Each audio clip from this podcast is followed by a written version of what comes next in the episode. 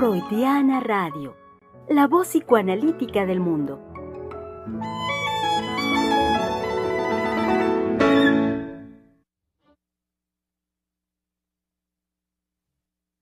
Freudiana Radio, la voz psicoanalítica del mundo, les da una muy cálida y cordial bienvenida, público querido, el día de hoy, martes 7 de junio del año 2022, em, en, en, pleno desarrollo de un eh, tema nuevo para la conversación de esta semana. Y tema nuevo es simple y llanamente, como podrán haberlo visto ya en nuestro título en las redes sociales, ahorita que iniciamos la transmisión, es tema libre.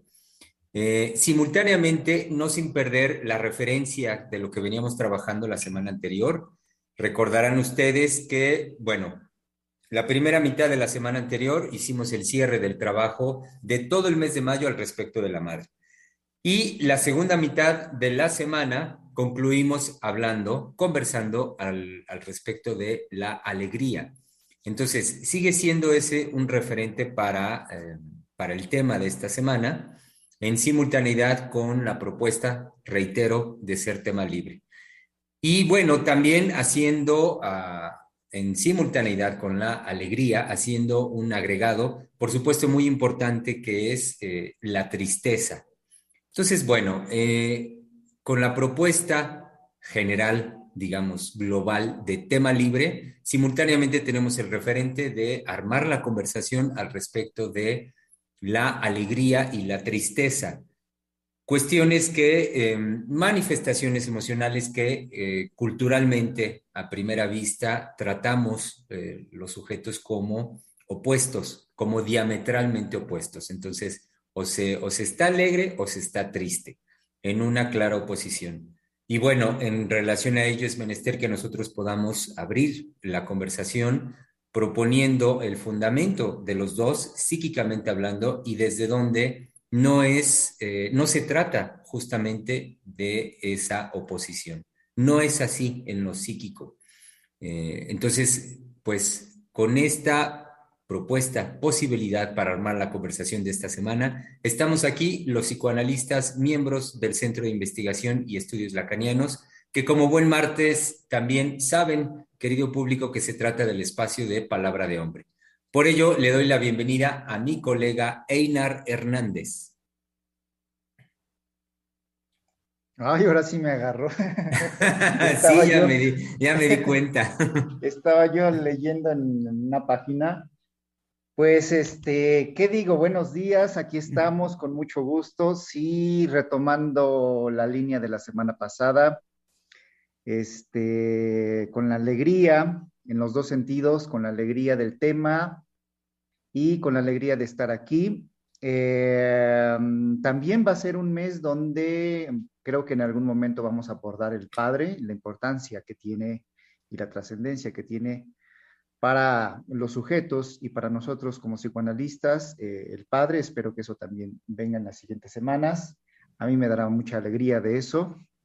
Este, y pues, Eh, ¿Qué más digo? Pues que como es una conversación abierta, a ver si podamos ir este, pensando cosas. Eh, sí hay de alguna manera una línea, ¿no? Ahorita nos compartía nuestro, nuestra nuestro colega Misa, este, que podamos ir abordando la tristeza y la alegría, este, como estos aspectos eh, interesantísimos y también, ¿por qué no decirlo, como dos pasiones, ¿no? Que podemos ubicar en los seres humanos de lo psíquico. El ser humano puede hacer de la tristeza una pasión, pensar cómo está colocado ahí.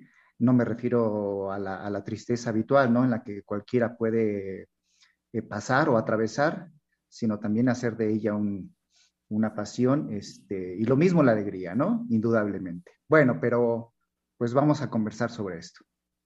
Así es, así es, querido Einar. Eh, antes de que se me olvide, eh, público querido, que suele ocurrirme decir mi nombre, antes que se me olvide, lo voy a decir.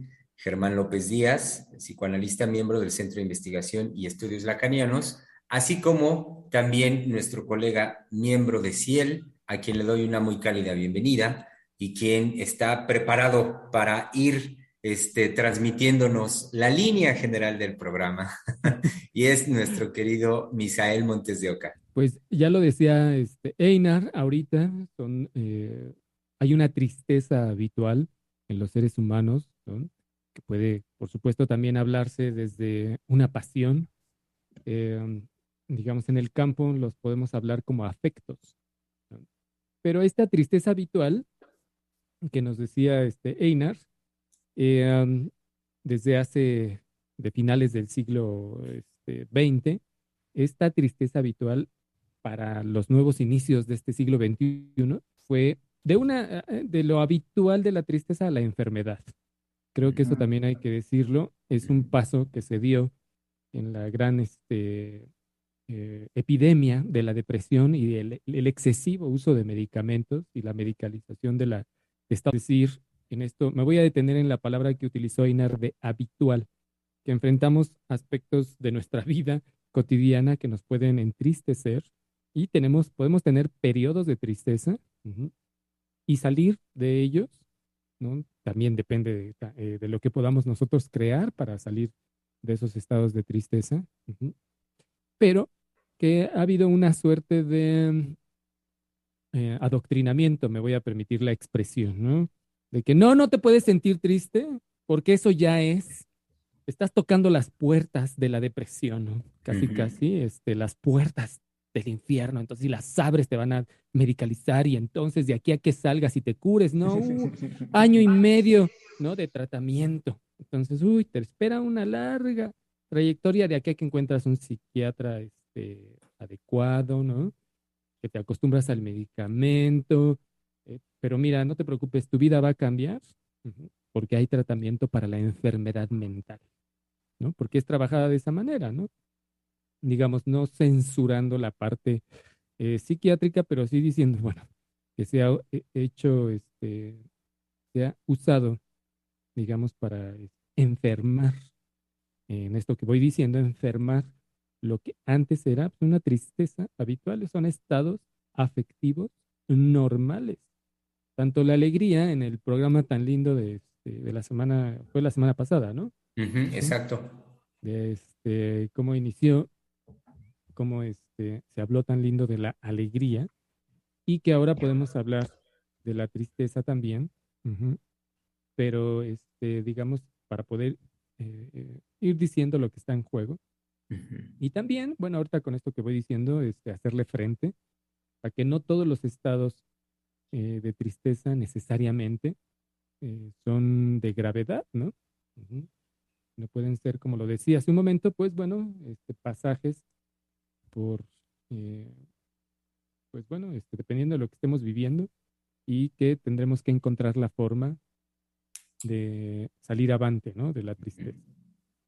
Eh, qué, importante, Misa, lo que usted nos pone en contexto eh, hace un momentito, y me refiero a la cuestión también histórica. Me hizo pensar de inmediato en que efectivamente el, el siglo, entre siglos XVIII, XIX, en específico, quiero referirme al romanticismo. ¿Cuántas eh, obras no conoceríamos del romanticismo, literarias, artísticas en general, gracias a que la tristeza culturalmente no tenía la connotación que usted acaba de señalar? Es decir, la tristeza tenía un lugar en la vida cotidiana como cualquier, eh, un lugar digno como cualquier otro afecto, como cualquier otro sentimiento. Léase el de la alegría, el enojo, qué sé yo tenía, lo que quiero decir es que tenía un lugar de reconocimiento, un lugar digno. Y eso era, era base de la posibilidad de la creación, como lo citaba hace un momentito. Y, mejor, qué mejores ejemplos que la creación artística. Cuando usted señala la, eh, la cuestión de la enfermedad, me hizo, también me hizo pensar en, un recorrido rápido que ya en algún momento hemos eh, trabajado un poco en algunos programas, es eh, los cambios radicales, principalmente con las dos grandes guerras en el siglo XX, y cómo a partir de ello, em, dentro de todo lo que transforman las dos grandes guerras, estoy pensando en, cómo impacta sensiblemente a la transformación de los, de los modelos en cuanto al cuidado de la salud. No solo el cuidado, las concepciones mismas de la salud. Y esas concepciones atravesadas por intereses, eh, por los intereses de dominio de las naciones-estado y también los intereses de los grandes capitales que se organizan después de las dos grandes guerras. Entonces, lo que quiero decir con esto es que eh, con estos momentos que son sin duda, em, pues, trascendentes en la historia de la humanidad, señalar cómo vivimos la modificación de la concepción en general de la salud, de la salud en los seres humanos y del cuidado de la misma. Y, ahí, eh, ahí es donde entra de una manera muy, yo podría decir al día de hoy, muy delicada por sus consecuencias, la connotación, que usted ya decía, Misael, de la tristeza como depresión. Porque si lo, si lo piensan un poco, querido público, hoy en día se habla menos incluso, se utiliza menos la palabra tristeza, triste o tristeza. Triste, un poco más, la gente puede referir, puede nombrar que se siente triste por alguna circunstancia, pero sí se ha vuelto mucho más de uso común la palabra depresión o, o estar deprimido o que un sujeto es depresivo. Y lo que no repara la gente en eso es los efectos y las consecuencias, y, de, de, eso es, esto es un fundamento de nuestra transmisión permanentemente, efectos y consecuencias de la palabra, del poder de la palabra. Entonces, el impacto, tanto en el sujeto como en la comunidad, es muy profundo cuando nos movemos de poder utilizar las palabras triste, tristeza, a más bien el uso común de depresión, deprimido, depresivo. Y entonces, cómo esto va modificando eh, un talante, me parece, generalizado en, los sujetos, como también va modificando la relación, o sea, el lazo social por cómo se introduce fuertemente este concepto, trayendo consigo, lo que usted señalaba, Misa, la, la, connotación, la carga afectiva de la enfermedad. Y ahí yo quisiera agregar algo más este, de esto que, que viene desarrollando usted, Germán. Eh, también no se nos olvide en este mm, panorama histórico que abromiza y cómo se ha hecho de la tristeza en la actualidad una enfermedad, la famosa depresión. Eh, no se nos olvide también que siempre han existido eh, la melancolía, ¿no? La famosa bilis negra llamada por por los griegos, sí es así, ¿no? Por los griegos, este, pues ya desde entonces, ¿no? Desde aquel entonces. Sí, en la, teoría de los eh, humores. Sí, la, exacto. Este, mm, pero lo que quiero decir es que estos eh, estados profundos de tristeza que estaban ligados y no dejan de estar ligados con la locura. Es decir, también hubo eh, antes de que pasáramos a este, a este periodo que acaba de describir muy bien Germán de, la introducción, y bueno, y misa, ¿no? De, la ciencia y el capitalismo, este, también como estos estados de melancolía y de, de, un dolor de existir estaban ligados siempre a la locura, ¿no? Entonces ya también ahí había una preocupación este, de qué hacer, digamos, con estas manifestaciones eh, de la subjetividad del ser humano y que los llevaba a, pues sí, a un hundimiento, este, a suicidios, también por supuesto a creaciones importantísimas como, como también lo, mencionan, pero eh, quería también, eh, digamos, introducirlo porque el hecho de que se haya llegado también a una connotación de enfermedad ya en este caso científico y psiquiátrica, este, no está alejado de eh, cómo los estados de melancolía estaban ligados a, la locura y ahí había una preocupación de qué hacer con eso, ¿no? Cómo, cómo entenderlos, cómo comprenderlos, cuáles eran las causas, este, es decir, cómo, cómo lidiar tanto para los sujetos mismos como para, para aquellos que tenían que vérselas con esos, eh, con esos este, estados permanentes, con eh, poder hacer algo para ellos, ¿no? No, y ahora es persecutorio, ¿no? Es persecutorio el, este, ¿a qué me refiero? A que, bueno, si estamos tristes, es, no, no puedes estar triste, ¿no? Porque usted decía, Einar, eh, en relación a las pasiones, cómo este, hablar de la pasión o la tristeza como pasión, pues sí, puede llevar a la producción, ¿no? Y que eso, bueno, inició, como lo venía diciendo, este, el, interés de saber con mayor profundidad eh, sobre estados melancólicos, como en el caso también de Freud, que hay otros programas públicos para que puedan ir a, buscar en la página de Freudiana Radio. Eh, el tema de la tristeza, también hay otras emisiones donde se ha hablado la diferencia entre la tristeza y la melancolía, ¿no? Y también un programa sobre, o varios programas sobre la melancolía. No recuerdo los títulos, pero sí tiene la palabra este, melancolía. No sé si usted los recuerda, Germán. no recuerdo el, el, título así completo de los programas, no lo tengo presente, pero sí coincido con usted que, que el recuerdo lo tengo claro, el trabajo que hemos hecho al respecto de la melancolía. Sí, exacto. Y que no es, eh, digamos, en el caso de la tristeza, ¿no? Decía cómo hay una, este, bueno, no sé lo, cómo lo, lo hayan este, pensado ustedes, pero eh, les decía que era más una persecución de un, este, de que pase rápidamente la persona que está triste, de que rápidamente se alivie o esté, digamos, eh, alegre o en otra disposición afectiva, porque algo tiene la tristeza, tan solo de decirla, de bueno, me siento triste, o como decía Enar, ¿no? Que ahorita ya no se dice triste, me siento deprimido, ¿no? O estoy deprimido, cuando puede ser un estado más bien de, de tristeza. ¿Cómo eso es perturbador? Porque algo tiene la tristeza que no, es así como, no, no puedes estar triste, ¿no? O es la preocupación intensa de que, bueno, este, ¿qué te está pasando, no? Estás grave en ese sentido decía la persecución, de querer aplastar inmediatamente, de no soportar que el otro lo diga, de no darle soporte a ese estado afectivo, e inmediatamente tratarlo de cubrir. ¿no? En, el mejor de los casos, eh, me hizo pensar, Misa, es, en el mejor de los casos habría de fondo la pregunta que usted acaba de citar, del qué te está pasando. Eh, pero al mismo tiempo, lo otro que pensé de inmediato por el contexto del que hablamos y pensando finales del siglo XX y ahora siglo XXI, em, lo asocié con, con, con, cuestiones de productividad. Yo creo que eh, en, parte la persecución que usted señala al respecto de estar triste o sentirse triste eh, no tiene lugar, no tiene cabida, porque un sujeto triste no va a producir igual que uno que no lo está.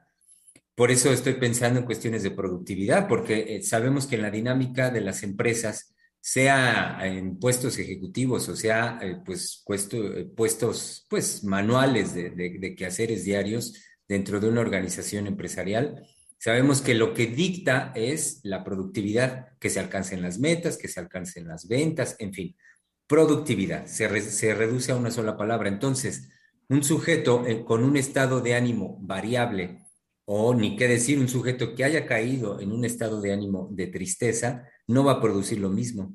Yo creo que, yo creo que parte del por qué hay esta persecución que usted señala, Misa, es por el, por, por el empuje del capital, por la presión del capital a que no puede haber lugar a que un sujeto baje su rendimiento y baje su productividad. Y si en algún momento hay algo de esa baja, el mismo empuje del capital con, la industria farmacéutica, pues sabemos, se han dado la tarea de crear uno y, muchos productos, cada vez más, cada vez eh, nuevos, em, más complejos o de mayor eficiencia, para que este, el sujeto cuando entre en una situación así, sabemos que se empastilla, se toma una cuestión y pega la sonrisa de inmediato.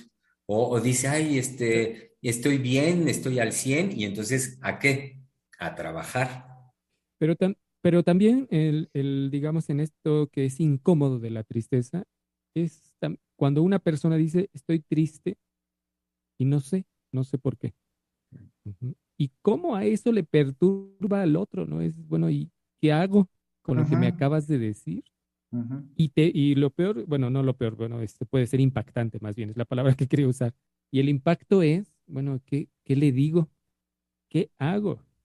¿No? Es, porque me acaba de decir que está triste y no sabe por qué, chin, entonces no le puedo ayudar, o qué puedo hacer.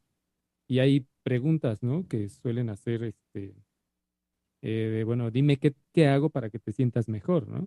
También en ese ánimo de, no solo de perseguirla, sino también de, bueno, pues, tratar de, ya en otro sentido, tratar de resolver algo o darle algo a la persona para que se sienta mejor, ¿no? Lo he escuchado en jóvenes, ¿no? De este, bueno, me dijo que estaba triste y no sabía por qué, y yo le pregunté qué puedo hacer para que te sientas mejor. Sí, e, escuchándolo, como, como el decir me siento triste o estoy triste, me hizo inmediatamente pensar que es llevarnos a la vida subjetiva, ¿no? A la vida emocional, tanto del que lo está viviendo, evidentemente, o no sé si evidentemente, pero pues, el que lo diga es porque está metido en eso, como el que le escucha, que puede decir, ¿y ahora qué hago? ¿Ahora qué digo?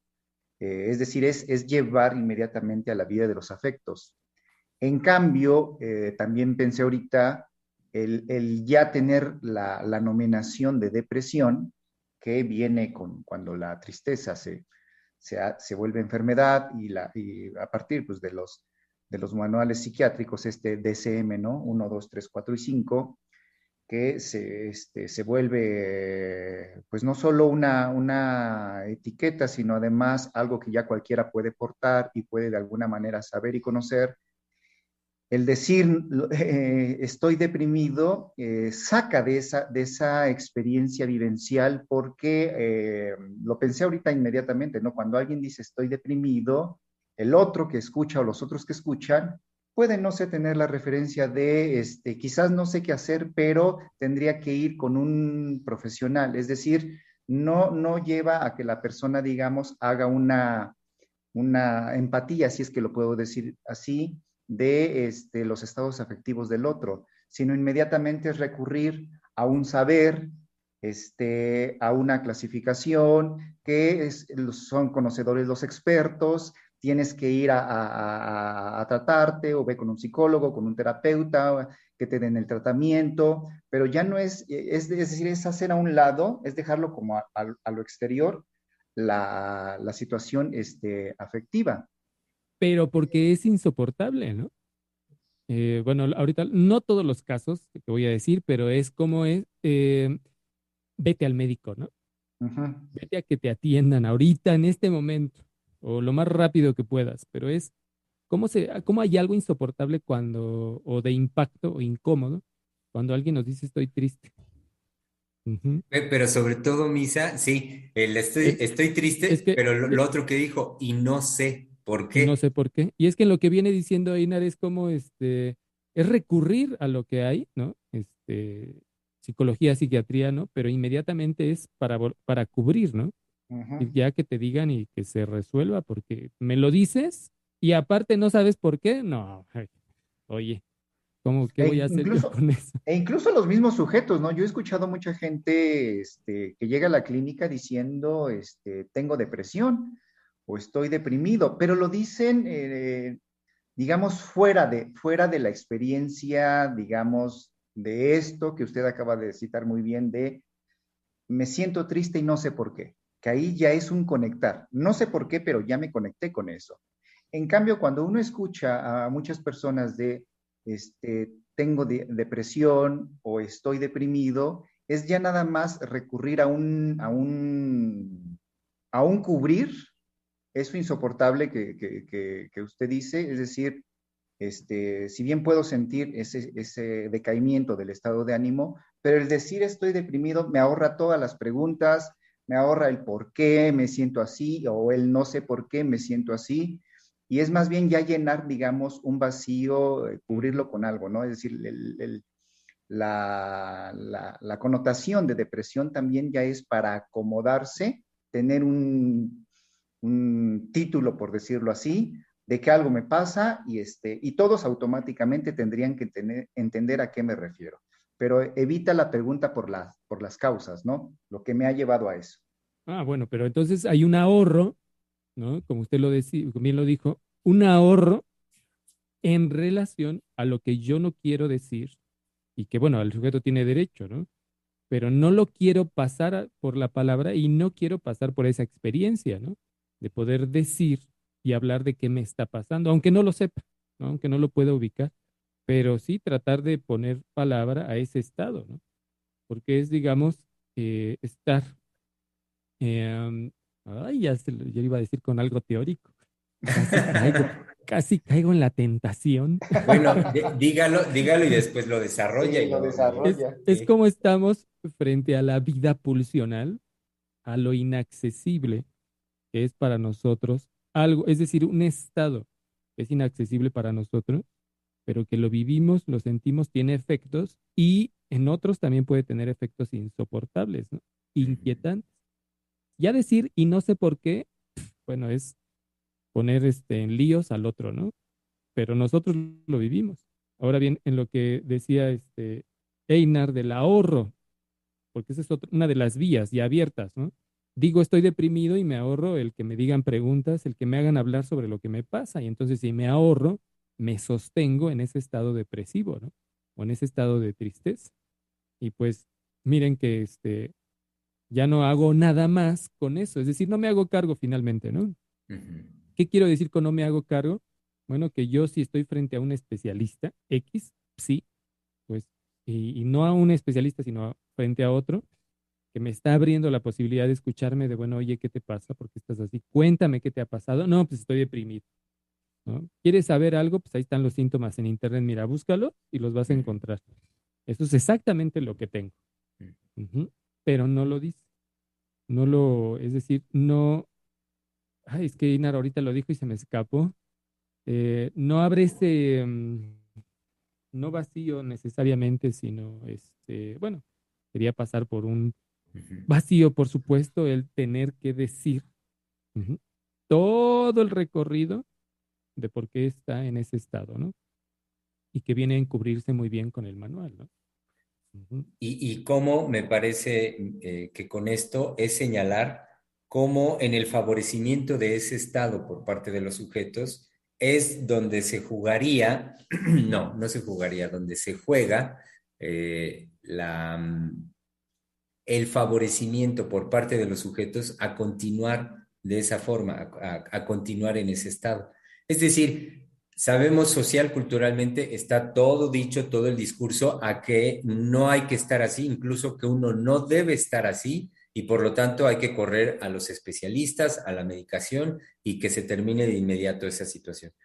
Pero eh, simultáneamente, en el fondo, lo que desde el análisis sabemos es cómo un sujeto más allá de la manifestación conductual que puede presentar, sea de la tristeza o sea también de la alegría, como conductas, en el fondo, el hecho de que un sujeto haga este ahorro que señalaba Einar hace un momentito, eh, favorezca el silencio, favorezca el no pasar eh, toda, toda esa sensación, todo ese afecto por la palabra frente a un otro, es una manera con la que apapacha en el fondo apapacha ese estado anímico.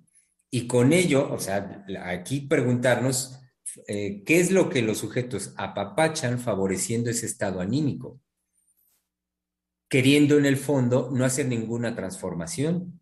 Pues que nos diga Germán. Bueno, lo, que, lo que tengo en mente de forma inmediata es cómo apapachando esa situación, el sujeto lo que está haciendo de esa forma es eh, favorecer una satisfacción, una manera de satisfacción muy particular en ese estado. Y, vuelvo y digo que me parece importante que lo señalemos porque es lo que culturalmente nunca se dice. Porque además en la manifestación conductual sabemos que las personas suelen manifestar su, su inconformidad, su displacer, claramente displacer, su decir cómo sufro, cómo, cómo no disfruto este, este estado de cosas, esta situación, porque no puedo trabajar, porque no puedo concentrar, porque no puedo hacer mis cosas, porque no disfruto de la vida. Entonces, dicho así, a nivel de lo, de lo manifiesto de la palabra y de la conducta, pues todo diría que entonces hay que tomar medidas para que esto se acabe de forma inmediata y que el sujeto recupere su estado anterior, anterior de felicidad, de alegría. Bueno, pero lo que estamos señalando es cómo, aunque esté dicho eso de manera eh, manifiesta, en el fondo lo que, lo que se sostiene el sujeto cuando sostiene este estado anímico es la, una forma muy particular en cómo puede disfrutar de estar en ese estado emocional, en ese estado de tristeza. ¿Cómo puede ser la tristeza una vía de satisfacción erótica para los seres humanos? Esa es la gran paradoja, ¿no? Si la puedo nombrar así, espero que esté bien ubicado. La paradoja en lo que acaba de decir Germán. Y este, pienso desde ahí como el psicoanálisis eh, es muy, eh, es decir, en esta complejidad o en este, en estas, en este avance por paradojas, en esta lógica paradojal, es muy difícil que pueda ser transmitida, como se ha hecho el esfuerzo en las emisiones de Freudiana Radio, pero que pueda ser transmitida a la mano. ¿A qué me refiero? A que frente a estados de tristeza o de depresión, lo que se sugiere, como lo hemos venido diciendo, es la psiquiatría o la psicología. Y el psicoanálisis, no. No en lo general. O la tanatología también. O la tanatología. ¿Por qué? Bueno, porque la lógica es radicalmente distinta. Pero algo sí se sabe del psicoanálisis. Eh, cuando se habla de la incomodidad o de la, incluso de lo radical que puede ser el discurso analítico frente a la medicación, por ejemplo, eh, no por estar en contra, sino señalar a qué apunta la medicación, y lo estamos diciendo ahorita también, a encubrir eh, de aquello de, digamos, de que el sujeto pudiera este, comenzar a decir, a decir y también a dar cuenta de lo que lo llevó a ese estado de tristeza, ¿no? En fin, eh, pero a lo que me quiero hacer, quiero hacer referencia es cómo eh, el psicoanálisis no entra en la lógica de los discursos eh, que, viene, que hemos venido diciendo de la medicina, de la psiquiatría, de la psicología, porque ¿cómo es posible que nos enfrentemos a esa paradoja que acaba de señalar Germán, ¿no? Porque hay tristezas productivas también, como lo decía usted, Einar, ¿no? Es decir, y, creo que también Germán en relación a la producción o a la, em, a la melancolía, que no es propiamente una tristeza, sino a la melancolía, en cómo ha llevado a, este, a grandes artistas a crear grandes obras de arte y que, bueno, eventualmente tuvieron una vida trágica, en fin. Pero hay tristezas, no melancolía, sino hay estados de tristeza productivos que este, no se oponen ni siquiera a lo que decía creo Germán, ¿no? De la lógica del capital, por decirlo de alguna manera, ¿no? No, hay, no necesariamente está incapacitado el sujeto para producir, simplemente por su estado de tristeza, pues decide no ir a trabajar, pero así como una decisión, ¿no? Este, porque está triste. Sí, una de las... Puede producir otras cosas, ¿no? ¿No, Eina? Sí, una, de las diferencias que me hizo pensar ahorita de el psicoanálisis con respecto a las otras disciplinas es que para empezar el psicoanalista no da por hecho que cuando le dicen tengo una depresión o soy deprimido, él ya entiende, ¿no? ¿Qué es lo que hacen? Eh, me atrevería a decir la mayoría de los, de los terapeutas o profesionales. Es decir, le dicen tengo depresión o traigo un diagnóstico de depresión sea porque me, generalmente es porque ya los han diagnosticado así, ¿no? Este, independientemente de que la gente ya utilice el término de estoy deprimido, tengo una depresión y que ellos puedan este, ubicarse ya así, generalmente cuando dicen esas cosas es porque hay un diagnóstico que antecede. Y generalmente ahí los profesionistas, eh, evidentemente para no parecer estúpidos, pues eh, dan por hecho que entienden eso, que este, pues sí, hay un cuadro ahí, el cual cada uno desde su especialidad tendría que saber más o menos, ¿no? Si va con el psicólogo, pues tendría que conocer que es un cuadro depresivo, el psiquiatra ni se diga, ¿no? ni se diga las, las, las, funciones bioquímicas que ahí están fallando, ¿no? Evidentemente los fármacos que tiene que, que este, recomendar, pero todos entienden, todos saben a lo que se está este, haciendo referencia y ya no preguntarían, este, pues a qué se refiere esta persona con, depresión, porque parecería o quedaría como, como idiota eh, que no sabe, que no tiene la estatura este, profesional, académica, los, los, los este, grados y, ya, ¿no? Entonces todos nos entendemos, estamos hablando el mismo lenguaje y, este, y pues vamos marchando bien. A diferencia del analista, que el analista no, no lo toma como, este, mm, eh, eh, como lo dije hace rato, este, ay, se me fue lo, bueno, de que ya sabemos de qué se trata, este, es decir, no hace de la palabra del sujeto eh, una, un significado, no entra en significado y entonces más bien se la, se la juega en, pues, ¿qué va a decir el sujeto de eso, no? Eso por un lado. Y también me parece como de, en esto de las paradojas que decía usted, Misa, cómo también un análisis puede develar este, tristezas muy ocultas. Es decir, un análisis también puede, con el paso del análisis, sacar a la luz este, una tristeza o tristezas que el mismo sujeto no había reconocido nunca, que no había identificado.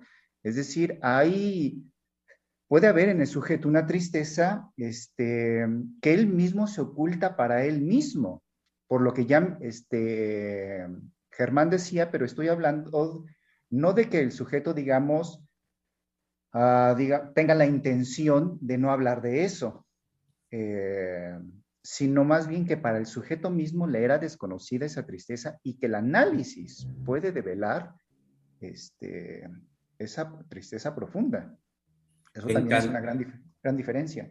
Sí, y, y eso lo pienso de inmediato en tanto que el análisis, por la diferencia que usted señalaba hace un momentito, no, no está el analista moviéndose entre cuadros diagnósticos, cuadros nosográficos, de, ah, bueno, se tratan de categorías que ya el manual DSM me ha enseñado y que lo, lo que tengo que hacer es el diagnóstico para ver, de acuerdo con las manifestaciones de cada persona, ver entonces en qué categoría cuadra el sujeto, no, cuadra la persona. Y una vez que cuadre, pues bueno, de ahí le damos para adelante en el tratamiento que el manual también tiene establecido para que, pues para que llegue la cura. Todo esto en la lógica eh, de la medicina, como tradicionalmente conocemos, la, la, línea al, alópata de la medicina. Entonces, no, la cuestión es que el psicoanalista no se mueve ni en los manuales ni en esos cuadros. Si el analista se sostiene en tanto tal, lo que hace es escuchar, es la escucha. Y la escucha es lo que le permitiría entonces eh, develar al sujeto, por su propio decir, una tristeza que, como lo pone ahorita de ejemplo Inar, puede ser ancestral, puede ser quizá de, desde la infancia.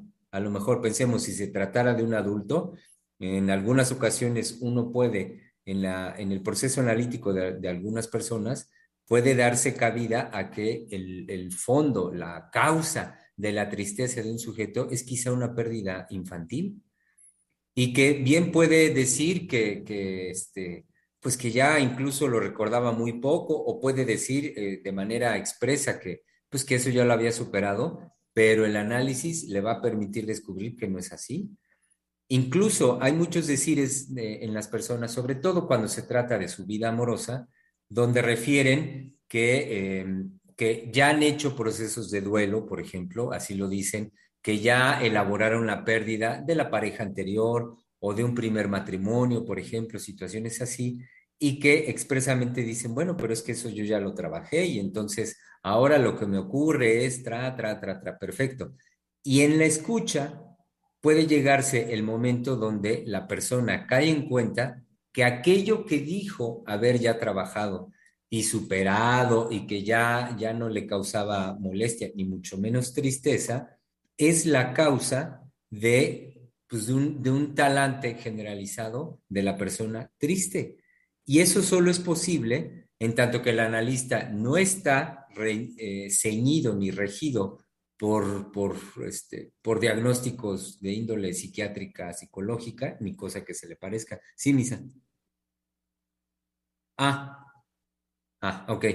Eh, entonces, eh, eso, eso me parece muy claro, Einar, por lo que usted planteaba, de cómo eh, el psicoanálisis, en tanto vivencia, la experiencia analítica, es lo que puede abrir esto, esto que voy diciendo como posibilidad a los sujetos, de poder descubrir en ellos más que lo manifiesto de una tristeza, la causa. Y no solo, sino inclusive habría que decir, descubrir en cada sujeto lo que para cada uno es eso que nombra cuando dice la palabra triste, porque tampoco de eso podemos hacer un estándar. Si bien estamos tratando el programa de la tristeza, hablamos de la tristeza, teniendo también el referente de la semana anterior de la alegría, eh, estas manifestaciones afectivas, pues claro, muy, muy, pues muy claras, muy evidentes de los sujetos, tampoco nos llevan en el campo psicoanalítico a decir qué es o que sabemos qué es cuando nombramos alegría y tristeza, sino que siempre está en la experiencia analítica el campo abierto para que cada sujeto, en el momento en el que dice triste, o lo que señalaba Misa, cuando la persona puede decir estoy triste y no sé por qué, pues es justamente la posibilidad del descubrimiento y de la creación que un análisis, a diferencia de cualquier otra experiencia, sí posibilita. Espérame, que ahorita me, habían interrumpido, por eso le dije que, ah, esperara un momento, pero quería decir algo de lo que vienen diciendo. Eh, a mí me gusta una expresión, eh, lo voy a tratar como expresión, pero obviamente voy a tratar, eh, llevarlo a un desarrollo, la de una expresión freudiana, este, que es en relación también con la enfermedad, y con otros estados afectivos, y es la pulsión de muerte al interior es muda.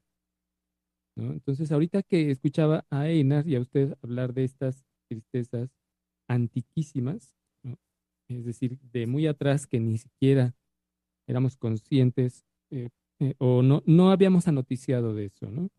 Podemos tener la vivencia de que, bueno, esto estuvo ahí y, este, y más bien cobramos noticia de la dimensión que puede llegar a tener un estado de tristeza, incluso desde desde muy pequeños, ¿no? Pero este, traigo a cuentas esta expresión en cómo eh, Freud viene hablando de eh, que es mejor, eh, por decirlo de alguna manera, que la agresión se exprese. Ah. Y ahí gira diciendo, bueno, porque la pulsión, es decir, si eso se, se mm, detiene, se frustra, ¿no? Vuelve, retorna, ¿no? Y ahí menciona la, este, la pulsión de muerte al interior es muda. Y después va llevando el desarrollo hasta el punto de que el ser humano muere por sus conflictos.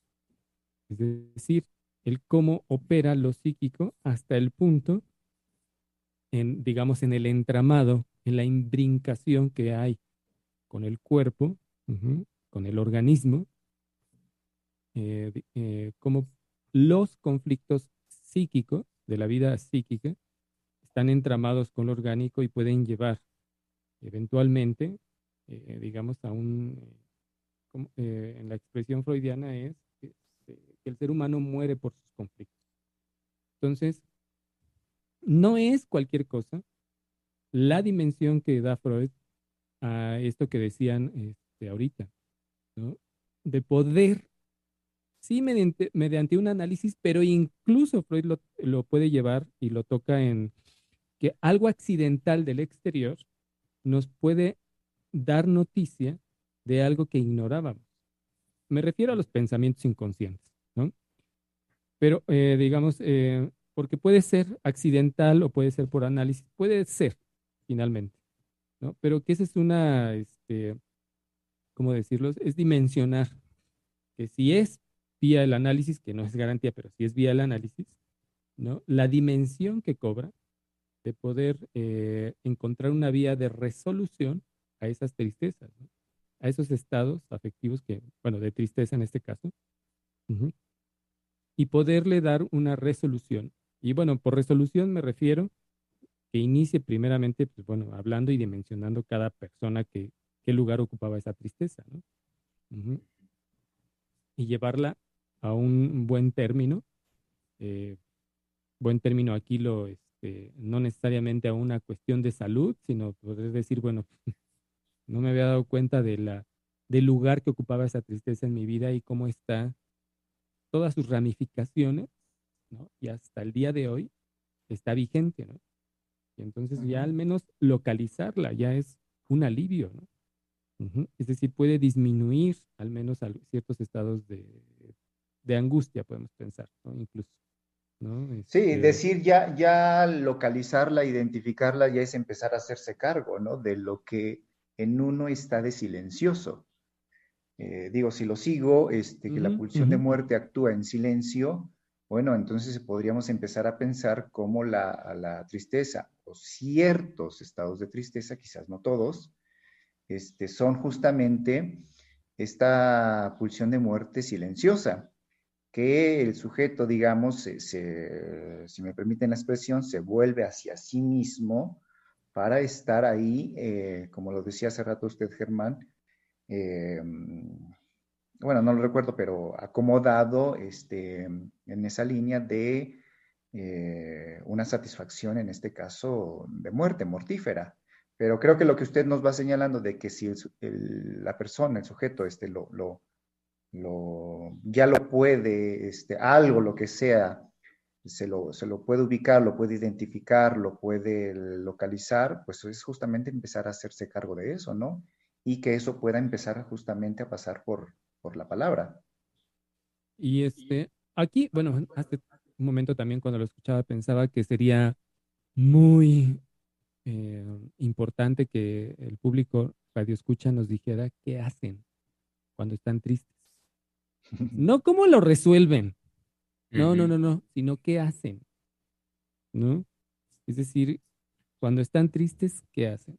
¿Por qué sería, creo yo, importante? Bueno, porque creo, no lo sé, pero generalmente no se habla este, de eso, ¿no? En, eh, al menos desde lo que vengo diciendo, lo que he escuchado últimamente en jóvenes es así, de bueno, de la tristeza ni se hable, ¿no? Porque más bien hay que este, taparla, callarla, en fin, ¿no?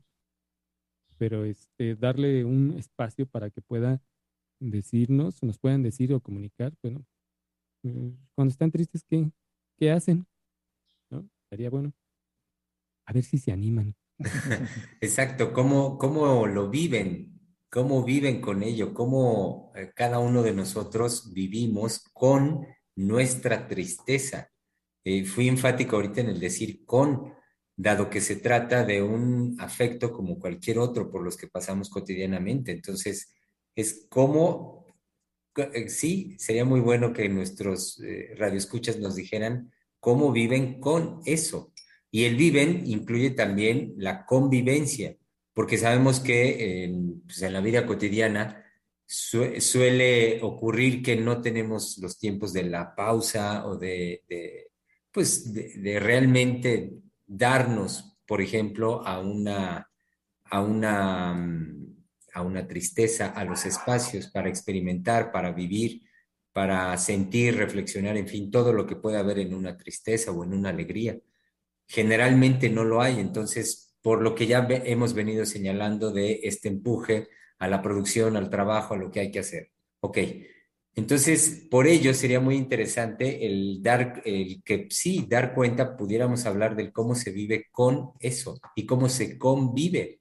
Porque finalmente, más allá de lo que eh, decimos, de lo que está puesto de forma inmediata en la palabra, de lo, que estamos nosotros haciendo el, trabajo de transmitir es aquello que por excelencia no pasa por la palabra y que en el estado de, lo, inconsciente, en el estado emocional, que es el, suele ser el permanente a lo largo del día, de nuestros días, incluso también en el estado del dormir, es lo que realmente está operando.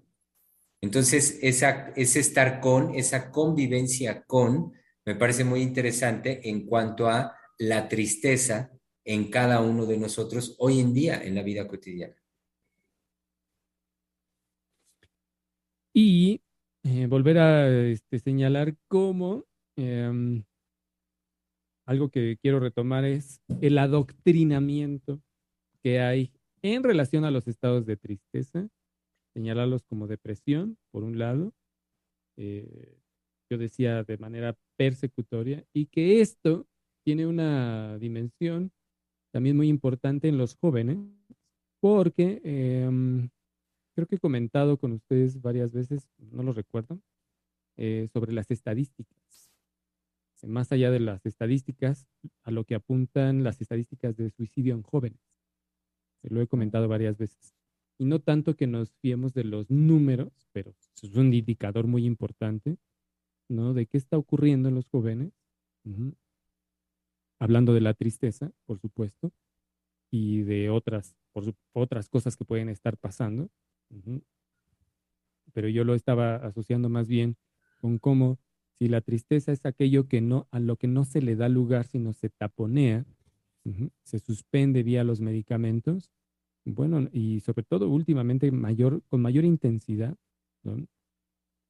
Y también hay que incluir, eh, por supuesto, el uso de, este, eh, bueno, que se alcoholizan, o el uso de drogas, o terapias donde usan también hongos alucinógenos o sustancias que los llevan también a estados alterados de conciencia, en fin, todo para no dar cuenta de ellos, eh, de esos estados de tristeza, y este, lo asociaba con las estadísticas de suicidio, ¿no? porque no hay una vía resolutoria, como lo este, ahorita también lo, lo mencionaron, de poder incluso saber de otros estados de tristeza más, más viejos, ¿no?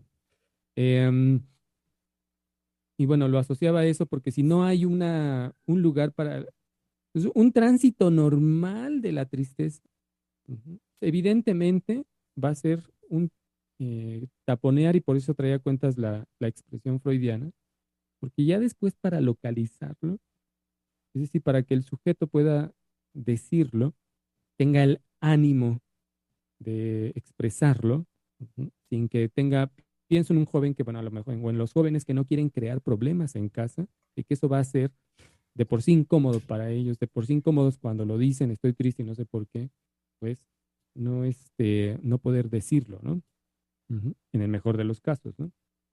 Exacto, vayamos, vayamos a los hogares porque también dentro de las familias ya no tiene cabida la tristeza. Eh, estoy pensando en cómo las familias, no por nada ahora se habla, por lo menos en las redes sociales, de la generación de cristal, ¿no? Que con eso se hacen, hacen referencia a, o sea, que ya no aguantan. Este, pero em, en las familias también desde unas generaciones, no sabría exactamente ubicar desde qué generaciones, es decir, desde qué década, se ve mucho eh, que la educación y la crianza de, los padres está muy encaminada a que los niños no pasen por una tristeza. Es decir, también ahí hay un taponeo porque las experiencias que pueden traer de sufrimiento, de dolor, de este, frustración, de este, impotencia en los niños, todas estas experiencias que pueden traer un, dolor psíquico, un sufrimiento y que pueden provocar una tristeza, también los, los padres están, digamos, en toda la, la, la ¿cómo lo dijera? En toda la, la línea de que eso no ocurra, es decir, de reducir esos, esos tiempos y esos estados lo menor posible y paradójicamente, una de las cosas que se ha venido eh, creando, creo yo, esto es una hipótesis, no, no, realmente no lo sé si tenga esa relación de conexión directa, pero me hizo pensar por eso en la, en este, de cristal, que paradójicamente eh, crea justamente sujetos que no le dan cabida a su tristeza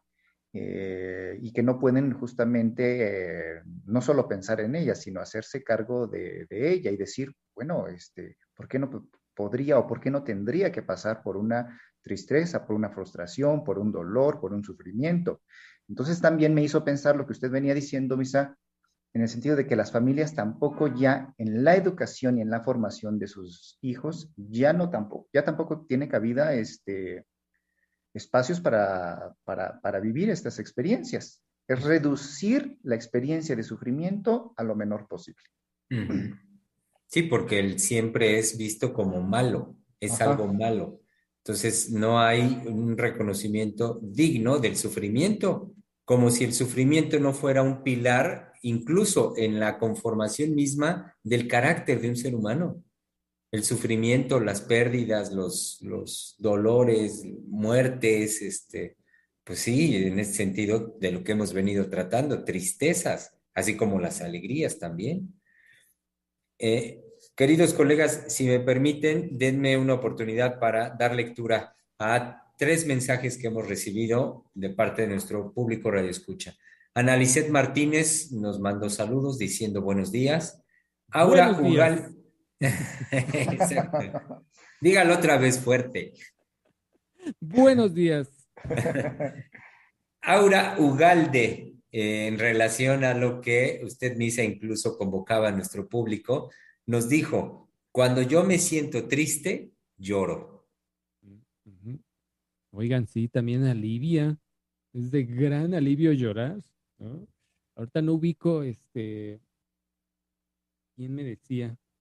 No, eh, no es un paciente, era una amistad, un amigo que, me, que una amiga, ¿no? Este, cuando estaba triste dices que no me gusta llorar, le digo, ya, bueno, llora, te va a venir bien, te va, te va a sentir aliviado. No, no me gusta llorar porque es un signo de debilidad. la, la frase. Es un signo de debilidad y no quiero llorar.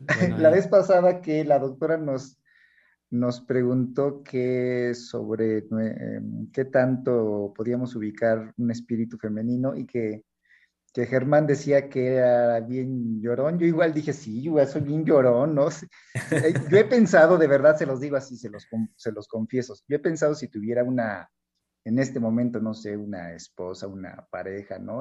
porque luego me pasa también que veo una película y lloro, ¿no? Me conmuevo y digo, quizás no, así no me salen los lagrimones y no me pongo este, a sonarme la nariz, pero sí se me, este, ¿cómo se dice? Se me lagrimean los ojos. Digo, ay, si me viera este, una pareja, diría, bueno, ¿y este maricón? exacto. Le hace falta ver más box. Sí, exacto, me hace falta ver más box. Ok, también. Pero espéreme, porque la, esto que nos dice, cuando yo me siento triste, lloro.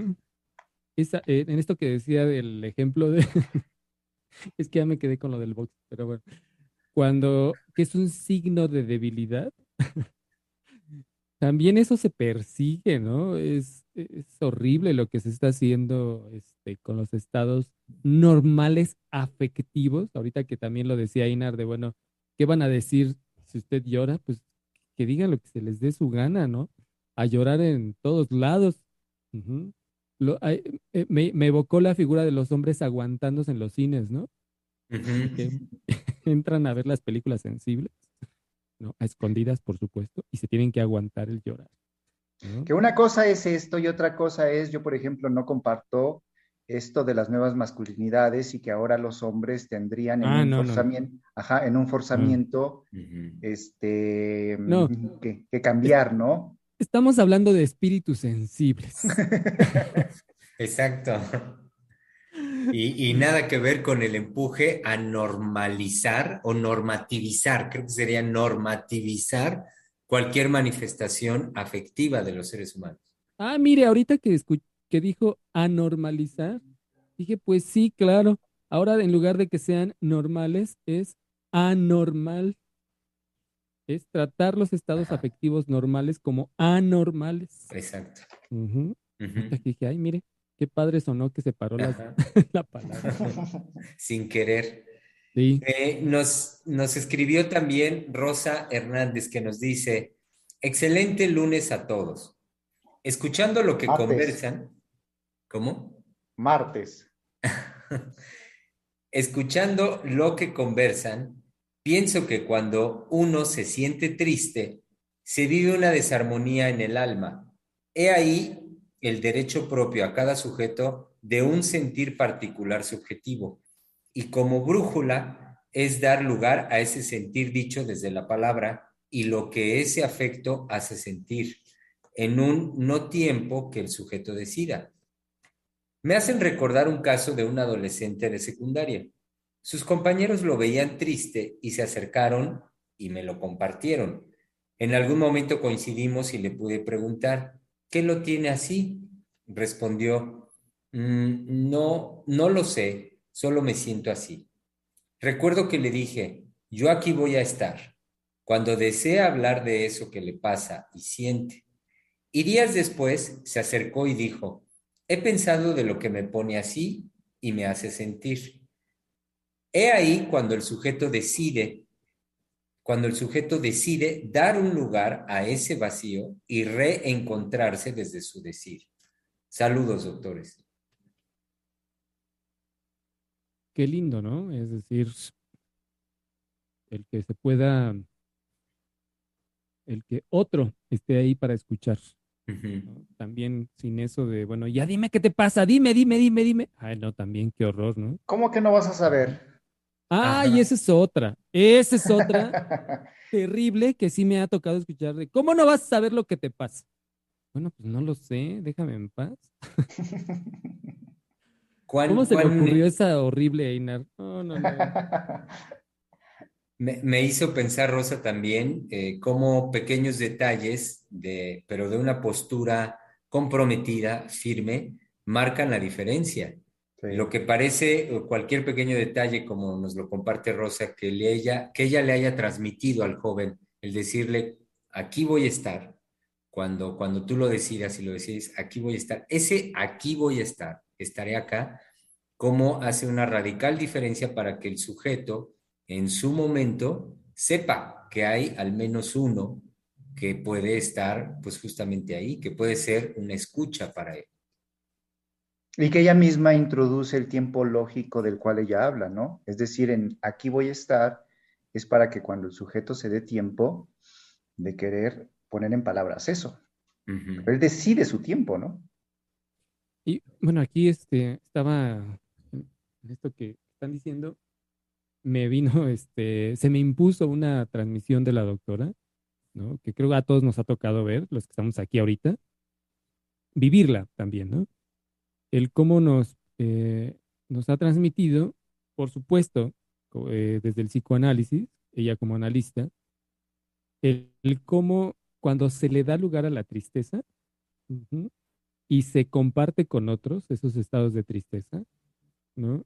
hay una posibilidad de ir saliendo. Tal vez no se resuelve. Esto le tocará a cada uno hacerlo.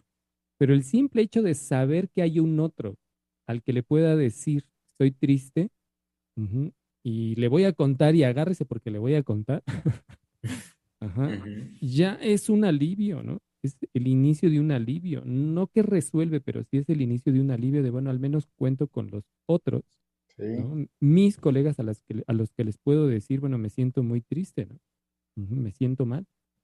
¿Y por, eh, eh, por, qué lo traigo a cuenta como transmisión de una enseñanza de la doctora, como analistas?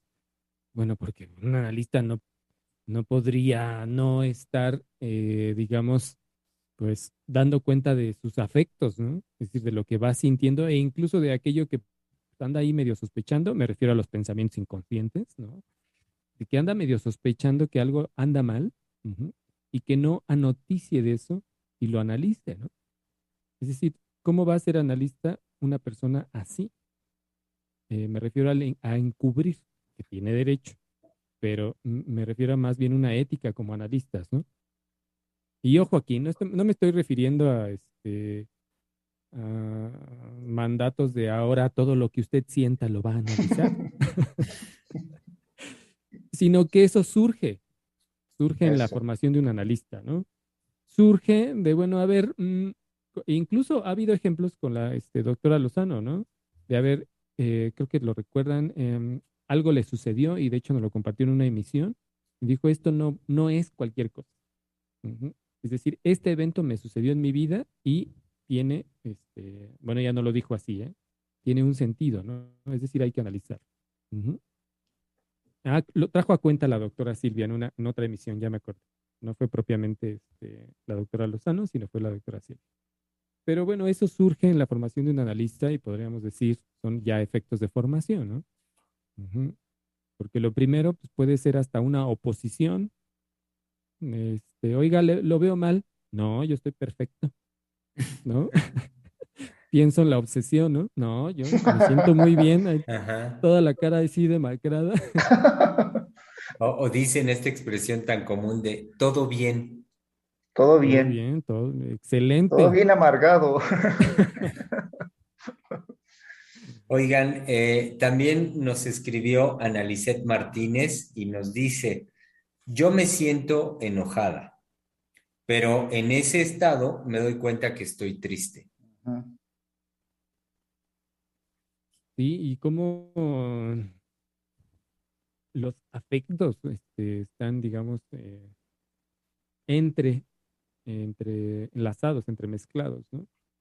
Cómo, no, cómo vamos anoticiando de uno nos puede llevar a otro, ¿no? Y a otro, y a otro.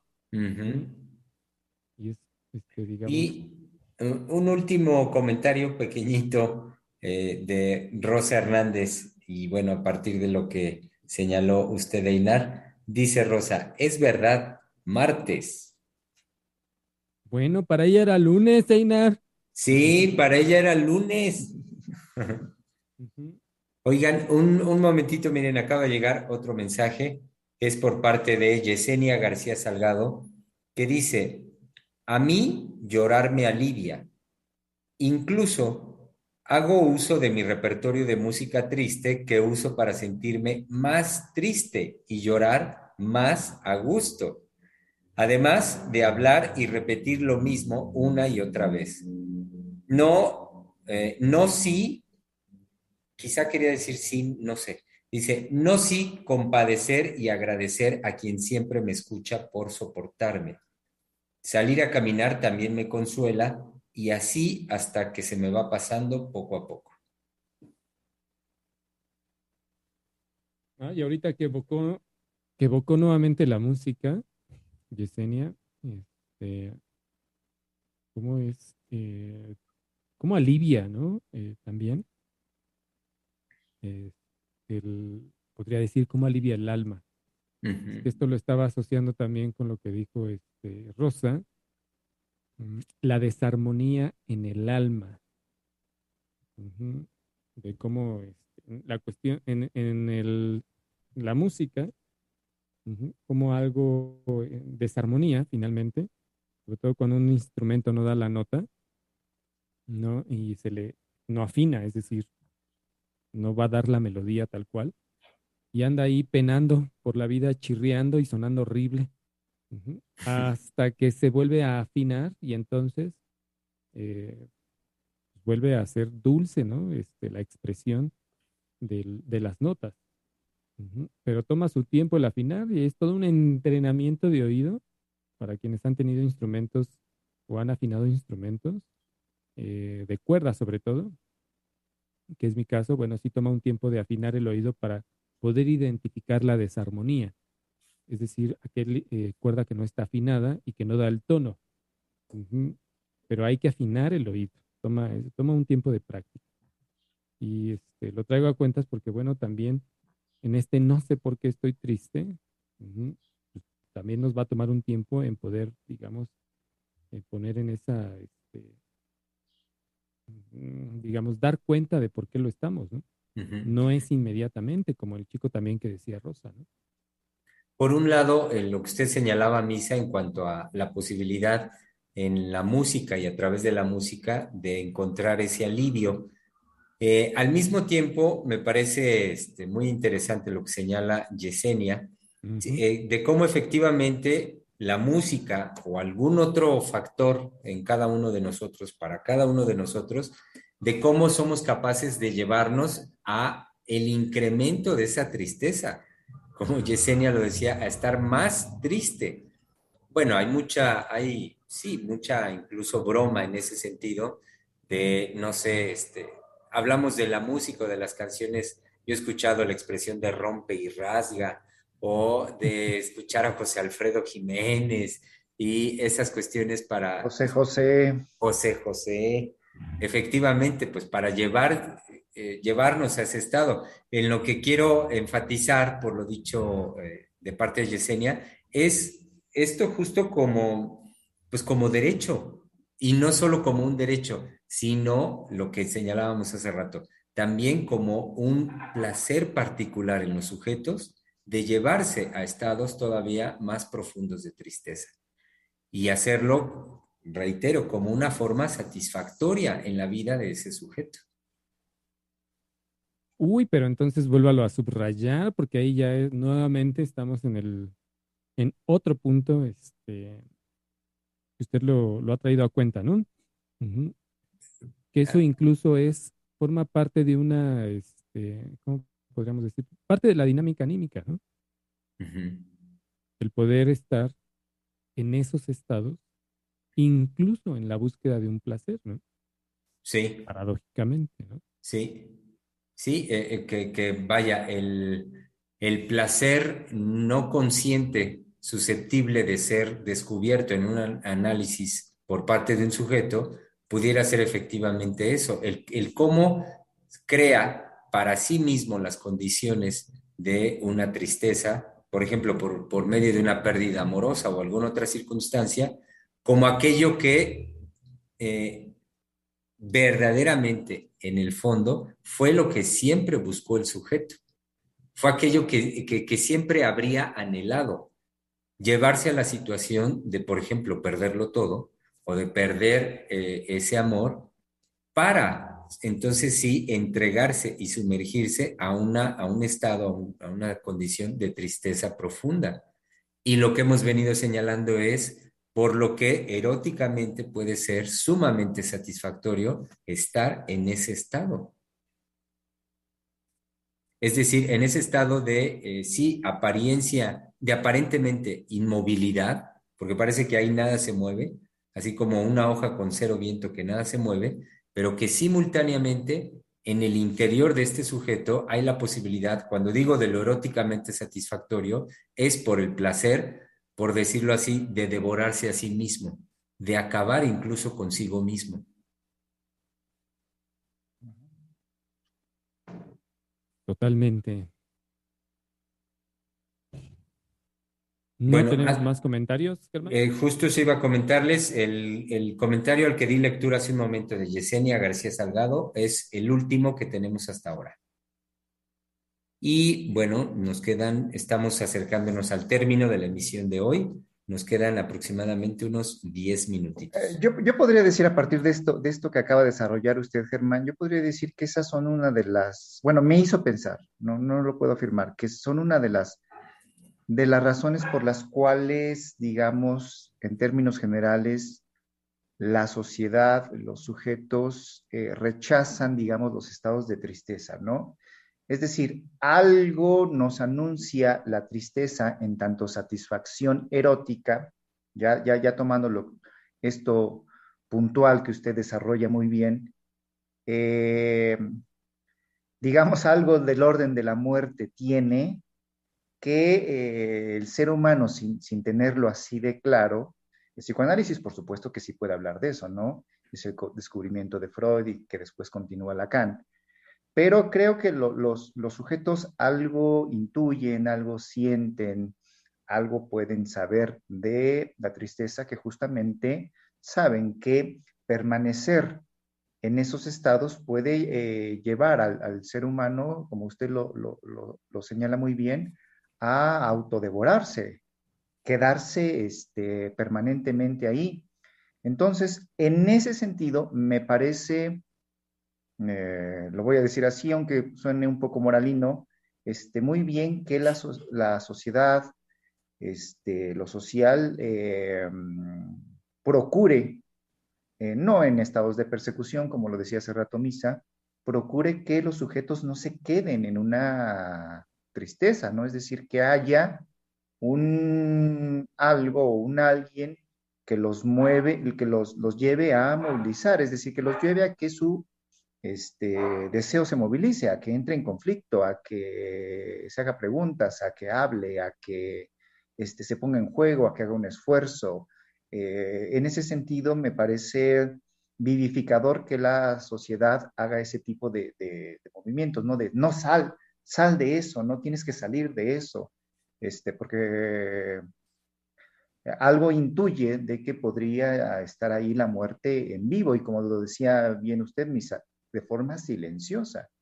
Entonces eso, eso me despertó lo, que usted iba diciendo, Germán.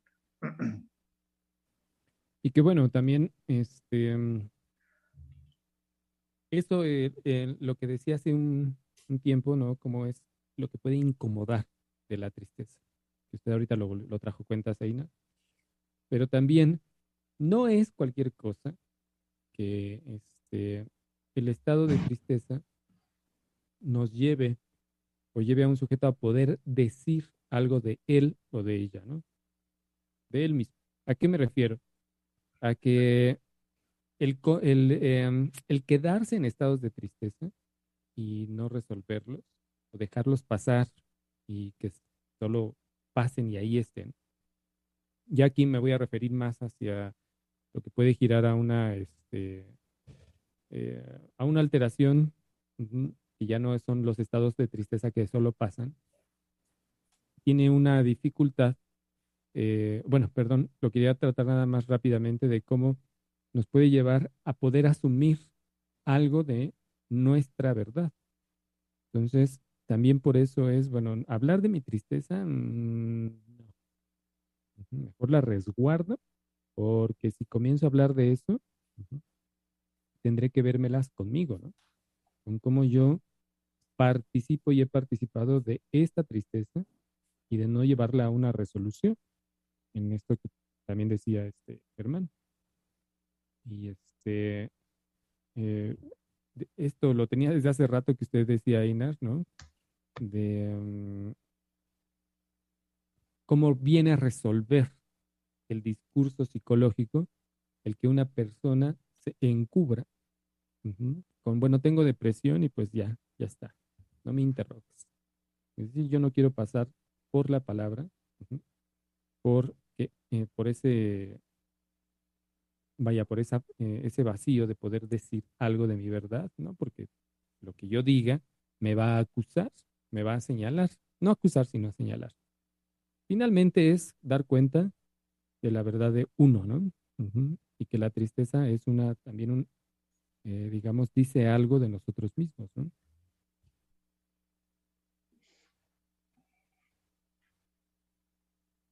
Estamos viendo al doctor Germán. Está denme, un momentito. denme un momentito, es que estoy. No eh, está, triste, eso sí le podemos decir al público. No está triste el doctor Germán, está entretenido con algo. No, no, no. Quiero, quiero aclarar. redes sociales. Exacto, estoy en pleno chat. No, quiero aclarar que estoy en espera. Sí, efectivamente, Misa me vio entretenido y era con, con mi teléfono en comunicación con nuestra querida colega Mayra, Mayra González, quien está ya en la cabina de Freudiana Radio y eh, la comunicación era porque estoy por recibir los mensajes que ella me va a mandar que hemos recibido en YouTube para ah, dar lectura. Sí, sí, sí. Para dar lectura a esos mensajes. Este... Qué gusto, qué gusto que la gente esté escribiendo y compartiéndonos, conversando con nosotros. Sí, tiene, tiene usted toda la razón, Einar. Por ello, eh, lo saben, eh, lo sabemos nosotros, lo sabe cada uno de, nuestro, de nuestros radioescuchas, que el, por ello la, la insistencia eh, de la doctora Heiser en cuanto a que es el espacio en Freudiana Radio una conversación, es la conversación. Entonces, por ello, fundamental es la participación, el decir de cada uno de las personas que nos escuchan. Eh, ya me manda Mayra los mensajes que están en YouTube. Uno es por parte de Maripaz Hernández y que dice, saludos doctores, gracias por todo lo que nos aportan. Eh, y también nos escribió a través de esa plataforma Sonia Vargas diciendo, qué gusto escucharlos doctores. La conversación me lleva a pensar en cómo frente a la tristeza se tiende a querer patologizar y categorizar para tener la sensación de saber qué hacer con ella. Y al mismo tiempo se vuelve un producto de consumo. En redes sociales los videos con historias tristes tienden a ser los más vistos.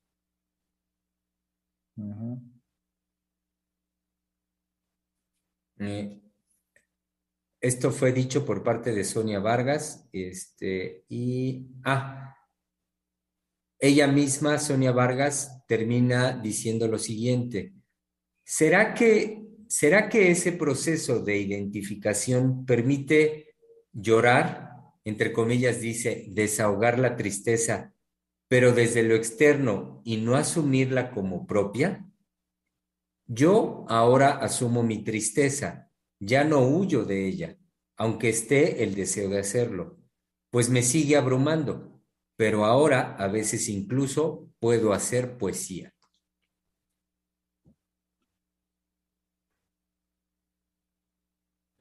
Ahí nomás. y, Puedo hacer poesía. Eh, ¿Perdón? Decía lo último, que puede hacer poesía. Que hace un Sí, momento es- hablaba de la, este, puede ser productiva, ¿no? Sí, que abruma, pero puede ser eh, justamente motor de creación, ¿no? Exacto.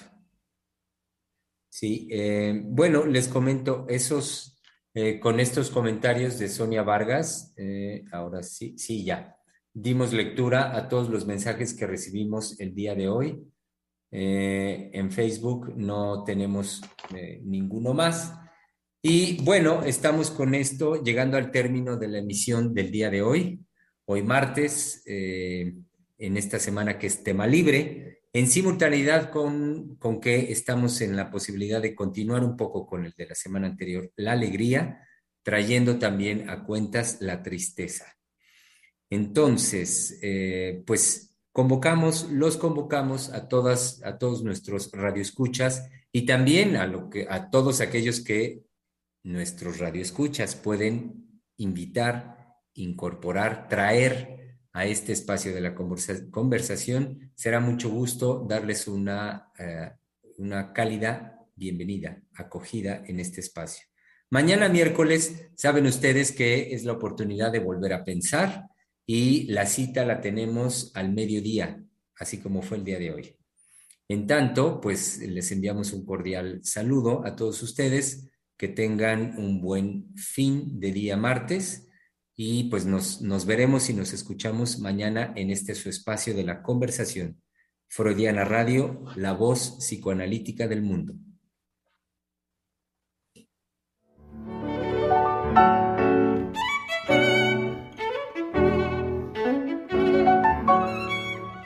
Freudiana Radio, la voz psicoanalítica del mundo.